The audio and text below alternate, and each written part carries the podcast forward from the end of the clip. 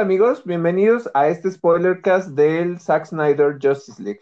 Justo, eh, y para que sepan, es completamente spoiler alert porque vamos a hablar de todos los detalles que nos gustaron de la película, los easter eggs y todo aquello que nos contó esta nueva versión de Zack Snyder. Yo soy David Cervantes y como siempre me acompaña Miguel Covarrubias. Gracias a todos los que nos escuchan, esperamos que disfruten este spoiler cast, están advertidos, si no lo han visto y no quieren spoilers, bueno, pues es el momento de esperarse.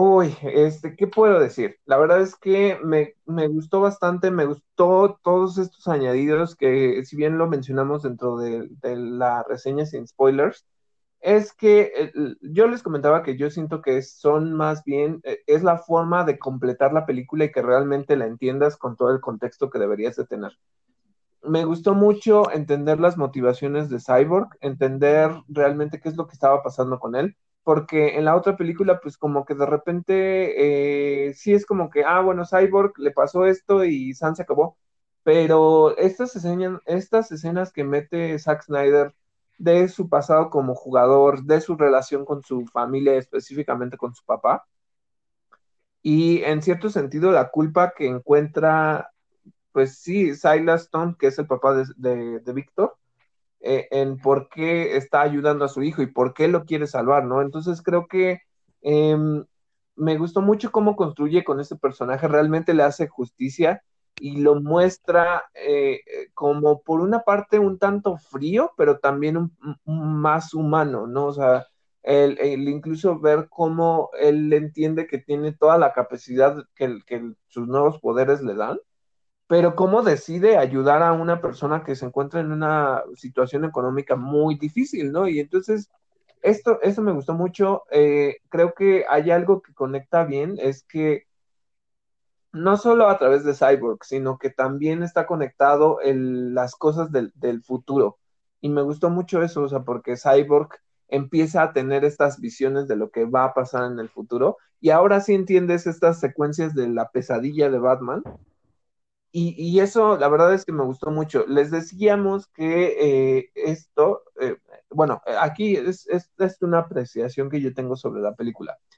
La película, pues obviamente tiene una clasificación R, que es, bueno, aquí es eh, C para, para, adultos, porque pues tiene lenguaje este, altisonante, llamémosle.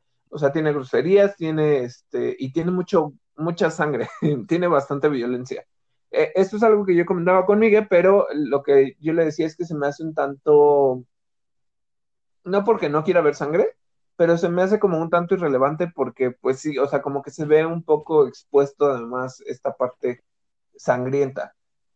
Yo, o sea, la acción que le mete eh, me encantó y creo que construye bien hacia los personajes, sobre todo, y, es algo que también mencioné en la reseña, sobre todo con Wonder Woman, que venía de esta parte de acción y creo que es más fiel que incluso lo que hizo Patty Jenkins con, su secuela, porque la ves realmente como una guerrera, la ves siendo fuerte, la ves siendo eh, inteligente en su modo de pelea y la ves que en comparación con otros héroes que a lo mejor pueden ser muy poderosos, ella también tiene esos poderes, ¿no? Entonces puedes verla peleando con, con Superman y ella tiene la capacidad para enfrentarse a él. Entonces, eh, la verdad es que creo que está bastante bien construida, entiendes mucho más el contexto de, las cosas que están pasando y siembra muchísimas cosas para el futuro.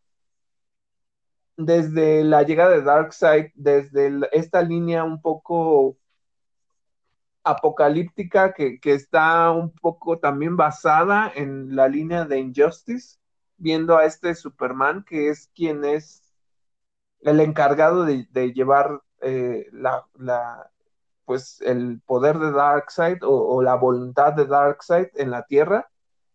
Meten cosas desde la ecuación de la antivida, meten muchísimas cosas. Y la verdad es que Zack Snyder, pues sí, o sea, creó realmente un universo y trató de completarlo en esta película viendo a diferentes personajes como puede ser eh, Martian Manhunter o incluso dentro de les decía que hay este Ay, eh, eh, un, es que no es un cameo, más bien es este un easter egg que en las secuencias del futuro puedes ver a Kilowog, que es uno de los, del, o sea, bueno, Kilowog muerto, pero es uno de los linternas verdes de, que forman parte del, de, pues creo que de incluso de, los mismos de la alineación que tiene eh, Hal Jordan, que es el linterna verde oficial que, existe, ¿no?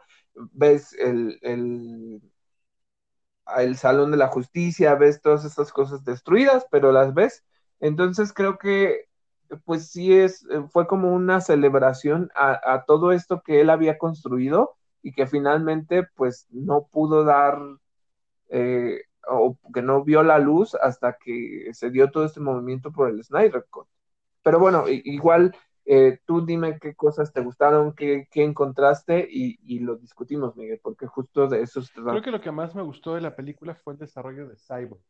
Yo te decía en el episodio eh, que, que, también grabamos que em, que me parece que es un personaje completamente diferente, que la dirección le dio todo el mérito que necesitaba y todo el peso que merecía, que, eh, esta dirección o esta versión de la película deja eh, al descubierto pues el hecho de que efectivamente se le ninguneó muy, muy gacho en la versión de Joss Whedon, que em, justo lo que decías, ¿no? Eh, el desarrollo sobre su relación con su familia, sobre lo que es verdaderamente la tragedia para Victor Stone de convertirse en cyborg, pues ya queda de manifiesto y no nada más como de pasadita. Me gusta también que, eh, que a Flash le hayan quitado, entre todas las cosas eh, ridículas y, que, tenía la versión de Joss Whedon, pues entre todas las cosas que se bajaron de tono o que se cambiaron de tono, pues está el tratamiento que le dieron a Flash, ¿no?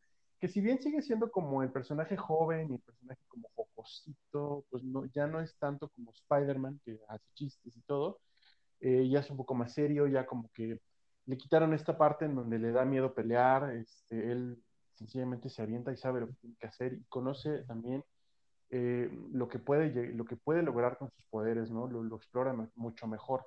Ya no dicen que conduce una carga eléctrica solo porque sí.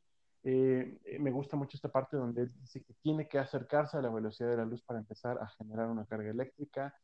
Eh, cuando quiere generar una supercarga eléctrica para eh, ayudar a Cyborg eh, a, entrar en la unidad de las cajas madre, pues también es una parte en la que lo vemos, pues está, está, está agotándose, está sufriendo porque necesita mantener el, paso que lleva y pues no, sencillamente no, no le dan instrucción de ya lanzarse, ¿no?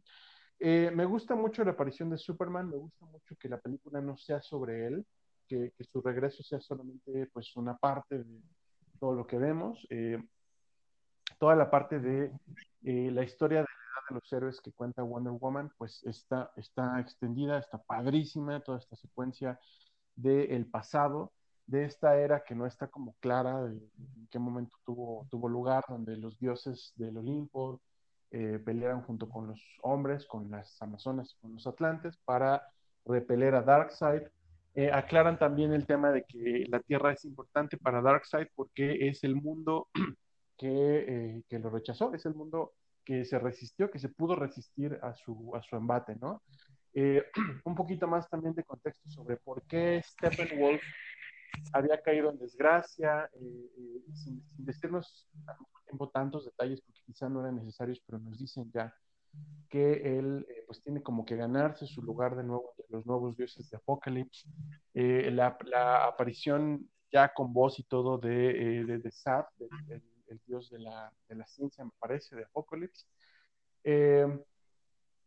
no sé, creo que tiene muchísimos detalles muy, muy particulares. Yo creo que el tema, por ejemplo, de la violencia excesiva es un capricho de Zack Snyder, porque yo creo que en esto él es un poco tarantinesco, o sea, como había estado en, franquicias que son pues más family friendly, pues se había tenido que mesurar un tanto, pero pues si recordamos este Watchmen, pues es un cómic que no es sangriento o es bastante light, es más, yo, creo que es más filosófico que sangriento, y sin embargo la versión para el cine de Zack Snyder pues, es este, una pintura sangrienta, ¿no? Es una, una pintura que chorrea rojo.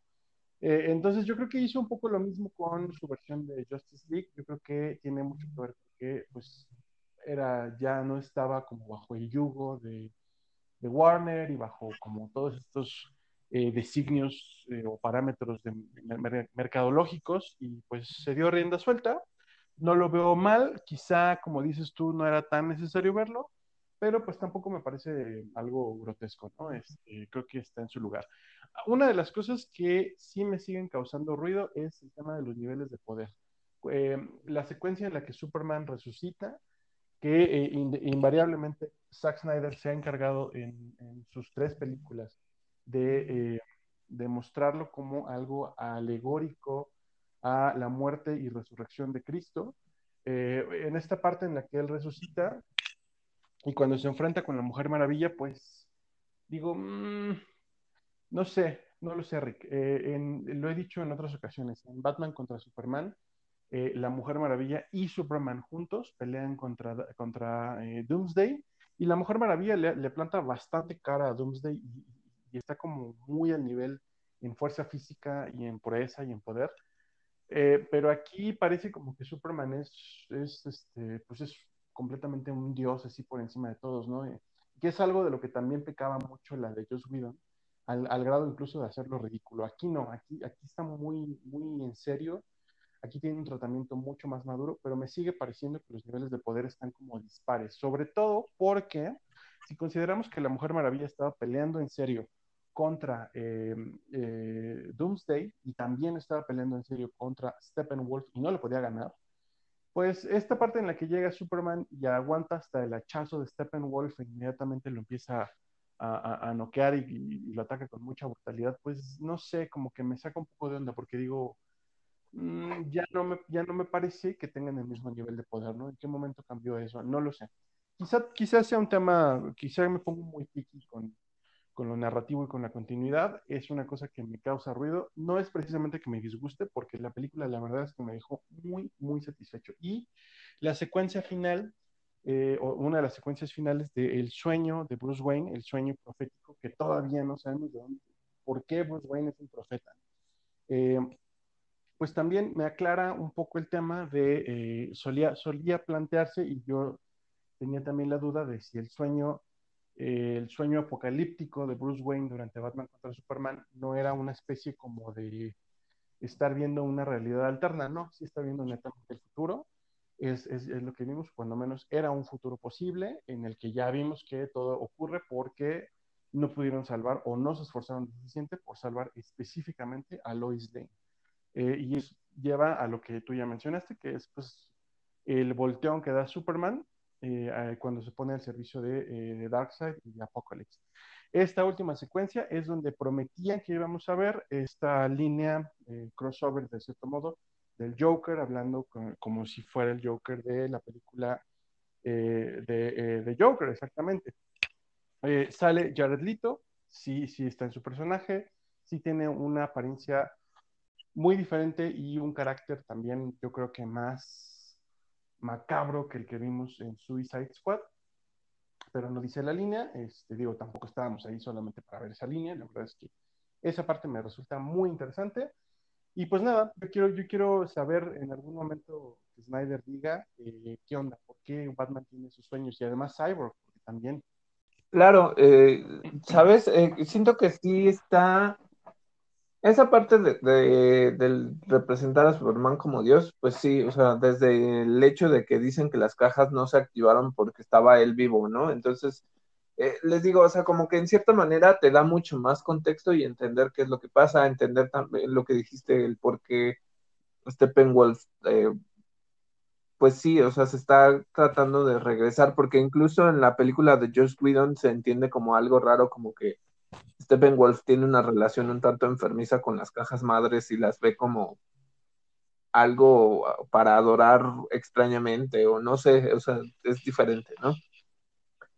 Quita como, ¿sabes? Eh, creo que mencionas algo padre respecto a Flash y eso también lo mencionamos en, en la reseña sin spoilers, que lo que te cuenta es cómo, o sea, aquí no se ve ridículo Flash, porque él, aunque no cuenta demasiado y no trata como de sobreexplicar, tiene ya un control de sus poderes y lo ves peleando y no lo ves tan temeroso porque él entiende qué es lo que tiene que hacer. Entonces, Em, eso me gustó, o sea, que, no lo ves tan, tan tonto, así como de, ay, este, pues no sé qué hacer, qué hago, o sea, como preguntándoselo, ¿no?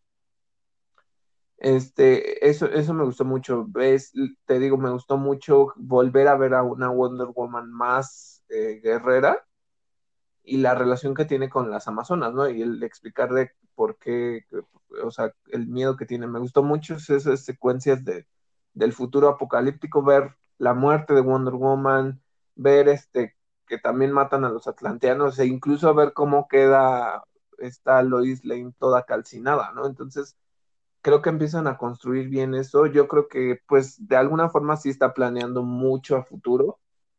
Me gustó mucho el, sí la escena con, con, Jared Leto porque justamente te explican eh, bien la relación que tiene Batman con, con, el, con el Joker de ese momento, que no es, eh, que no es el Joker gangsta de, de, de Suicide Squad, y, te cuenta eso, ¿no? Que le dice, limítate, ¿no? O sea, limítate y no estés diciendo esas cosas porque habla de que mató al Robin. No dicen cuál, pero mató a uno. Siguen sin confirmar, o, ya confirmaron que, que, era Jason Todd, creo que, bueno, en algún, en algún punto creo que sí lo confirmaron. Pero te cuentan como toda esa, eh, eh, o sea, toda la relación que tiene que ver desde cómo muere Superman, este, hay un cameo de Zack Snyder cuando Lois entra al café por, su café que va siempre. Está él dentro de la cafetería. Entonces, eh, ¿saben? Me gustó mucho porque siento que es una experiencia realmente completa. O sea, es una película que ya te cuenta como todo y, no se siente pesada. O sea, para mí me gustó. Les digo, sí, me la aventé por pedazos, pero, pero creo que, que está muy completa. Hay una cosa que mencionaste en nuestro episodio eh, y es que la película construye para el futuro. Yo no sé si esto es una virtud, porque que yo entienda, pues Zack Snyder ya se bajó completamente del, juego, ¿no? Ya no, no, hay un, no hay un Snyderverse. Entonces, no sé, ¿para qué construir tanto para el futuro? No, no lo sé. Eh, no está, digo, no hay películas que sigan a la Liga de la Justicia, si acaso Aquaman, me imagino eh, pero pues, no sé si se pueda contar eh, Suicide Squad, me parece que pasa antes de la Liga de la Justicia porque, eh, porque Superman está muerto. No sé, no sé, esta parte de, dejar como, no son exactamente cabos sueltos, sino puertas abiertas. por ejemplo, la participación a futuro de el, el, Martian Manhunter, de, em, de la adhesión del Escuadrón Suicida a la Liga de la Justicia, de, este, no sé, eh, los linternas verdes, todo esto. Ay, no sé, no sé, me gusta el detalle, me gusta mucho que Zack Snyder sea tan, tan diablo en los detalles y tan caprichoso además con mostrar tantas referencias. Pero si no hay futuro, pues me van a dejar con las ganas, ¿no? Creo, que sí va a dejar una especie de zozobra. No sé si también eso sea eh, como eh, intencional, porque además, pues puede ser una forma de venganza para Warner, ¿no? Como pues ahora voy a dejar a los fans con ganas y te lo van a exigir y no se los vas a poder dar. Yo creo que pasa esto. Eh, sí es como cierta venganza, sí es como para que digan, mira, ahí está, y los fans le van a pedir. Y ahorita, justamente lo que ya está, y ya hay un nuevo hashtag, yo creo que en algún momento va a seguir creciendo, es reinstauren el Snyderverse. Entonces, eh, yo creo que con esto, por eso les digo, planta semillas, sí, para el futuro de las películas, desde ver a Deathstroke contra Batman, desde por qué se escapó el ex Luthor, este, lo que pase con el cyborg de ahí, porque ese cyborg no, como, no es como la versión de, de Joss Whedon, que ya cambia su aspecto como para hacerse más natural, sino que ya, o sea, como que lo entiendes que llega a ese punto de aceptación. Y, y pues sí, o sea, como toda la línea del futuro, porque fue algo que me gustó en la secuencia cuando están reviviendo a Superman, que la misma nave les dice, cuando hagan esto, van a iniciar un futuro que, que no, o sea, que no saben cómo va a ser, ¿no? O sea, que no es el, básicamente el que estaba escrito. Y eso es lo que cuenta, pues, la, la, línea de la pesadilla o, todo esto que pase en el futuro. Entonces, eh, creo que, que en cierta forma, o sea, o en muchos niveles él sabe lo que está haciendo y por eso lo está haciendo, pero, y, y, y quién quita, ¿no? O sea, porque eh, algo que pasó es que en China los servidores se cayeron, eh, todos los servidores de HBO Max se cayeron porque la gente la estaba viendo. Entonces, pues yo creo que ese éxito puede hacer que se vuelvan a entablar como ciertas relaciones, pues ponle que no con Warner Media y no relativamente con Walter Hamada, pero que se vuelva a iniciar esta, este punto, pues ya sea para series, ya sea para películas o, cosas así, y que incluso ya dio como ciertas, eh, pues, comentarios más bien, eh, Zack Snyder y dijo que le gustaría este, dirigir las secuelas para, para esta película. Entonces, por eso les digo, o sea, sí, por una parte puede ser muy como, pues ahí les va lo que yo quería contar y, y esto, pero al generar dudas y al generar la expectativa de los fans, pues ya, ya, o sea, va a iniciar otro movimiento. Entonces, nada más para que lo tengamos en cuenta. Entonces, eh, les digo, a mí, a mí me gustó bastante, te explica un poco más la relación de, incluso de Batman con Aquaman, o sea, la relación en general de todos los, los, los personajes y por qué crean, es, o sea, ¿sabes? Tiene mucho más sentido, no es como tan, o sea, es que la de Joss Whedon es muy ridícula, eso es lo que, lo que le pasa, y que pues sí, o sea, que tiene estos tonos muy alegres y les decía incluso cosas sexistas como cuando Flash se cae en, el busto de, Wonder Woman. Esto no lo tiene, o sea, sí lo ves tropezándose, pero en realidad no, no vieron esto, ni ves esas tomas donde le están grabando el trasero, ni nada, ¿no? Entonces, nada más como, eh, creo que es, como dices, una muestra de lo que realmente la visión de un director te puede dar y cómo lo comparas con lo que otro llega y le empieza a mover cosas porque el estudio está queriendo ajustar la película, ¿no? Entonces, yo creo que, eh, pues de nuevo, o sea, eh, digo, y si están aquí escuchando el spoiler cast, ya la vieron, pero es una recomendación para todos aquellos que les guste DC y que les guste, pues, las películas de Zack Snyder. Eh, ay, no sé, ¿sabes? la verdad es que sí, sí, sí me gustó bastante. Em, y hay, o sea, como que sí crea bien esta experiencia, incluso, o sea, no solo eh, hablaste de, esta secuencia del pasado, ¿no? De la era de los de los héroes, creo que sí. Em, donde ves a los humanos, donde ves a los dioses, o sea, ya ves al, eh, según yo, pues es Zeus, el papá de, Wonder Woman, lo ves combatiendo a, a Darkseid, ves a los parademonios ahí, o sea, la verdad es que es, un, es una secuencia muy, muy buena, porque pues no solo tienes el, cameo del, creo que es, ay, ¿cómo se llaman? ¿Cómo se llama el Green Lantern de ese momento? Ah, no, no lo sé. ¿Avin Sur? ¿Es Avin Sur? Bueno, no, e, es, algo Ur, pero no me acuerdo cómo se llama. No, no, no es Avinsur, es, es otro. Este, bueno, entonces lo ves combatiendo, eh, ves pues, sí, la brutalidad cuando lo deshacen y cómo el anillo se va volando.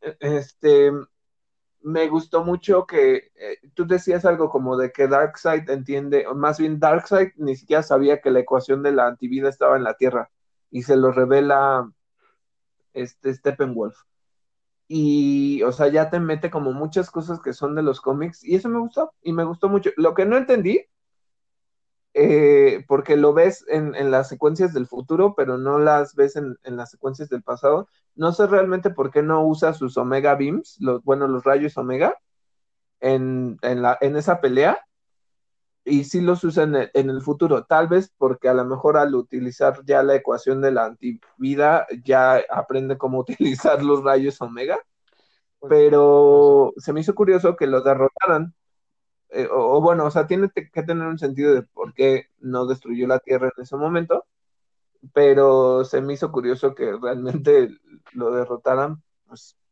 o sea, no quiero llamarlo de manera tan fácil, ¿no? O sea, pero que, realmente si lo hicieran sangrar y que pues lo hicieran que se regresara a Apocalypse. Y, otra cosa que me gustó mucho, sí. Ah, eh, eh, es, un tema de, dioses. Eh, Darkseid pertenece a los nuevos dioses y cada vez que se encuentra con, alguien de los viejos dioses, se da este tipo de enfrentamientos. O sea, los únicos que se le pueden poner eh, verdaderamente a la para Darkseid son en ciertos puntos Superman y el resto de miembros de los dioses antiguos. Y en el caso de Zeus, eh, Ares y Artemisa, que son los tres que, aparecen ahí, pues entre ellos tres pudieron fácilmente repelerlo. Hubiera sido otra cosa quizá si, eh, si hubiéramos visto a más de los nuevos dioses en la batalla. Eso quizá hubiera cambiado. Ok, bueno, pues ve, o sea, es justo este, tipo de interrogantes surgen, ¿no? Y, te digo, me gustó mucho, este, me gusta mucho ver ya Darkseid ahí como, como la presencia más grande de, estos enemigos. Eh, entendí un poco más el contexto de Steppenwolf, pero tampoco fue como, wow, Steppenwolf ahora es mi enemigo favorito, ¿no? O sea, como que está ahí porque es el lacayo que tiene que ir a conseguir las cosas pero y me gustó su armadura, aunque no entendí la funcionalidad de que las como las placas estas como espinas se estuvieran levantando y subiendo y así, o sea, como que eso me gustó el diseño nuevo que tiene Steppenwolf, pero fue así como de ah, pues chido que tiene sus, sus su placaje en, en, la armadura. Eso, eso es lo que pues tendría yo que decir acerca de esta película, pues obviamente entiendes está Martian Manhunter. No entiendo precisamente por qué se tenía que hacer pasar por, por Martha Kent, pero ok. Y este. Estuvo raro. Pero sí, me gustó bastante. ¿eh? Ah, algo que, quería mencionar y que se me olvida. Nunca explicaron, eh, o sea, en, en, los cómics y en la serie animada y en las películas animadas, el traje negro es un traje de recuperación solar.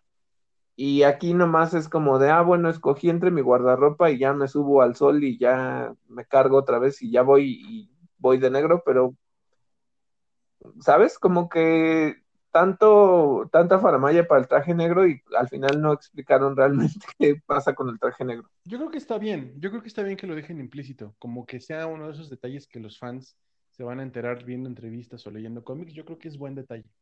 Es un poco como el tema de por qué el tridente de Aquaman al principio era el, de cuatro puntas, pues en esta película, en esta versión sí explican que es el tridente de su madre, ¿no? Y en la película de Aquaman ya te enteras que, eh, que el tridente, el que todos conocemos o el que todos reconocemos de la mitología griega, pues sí es el del rey de Atlantis y, y lo hereda, ¿no?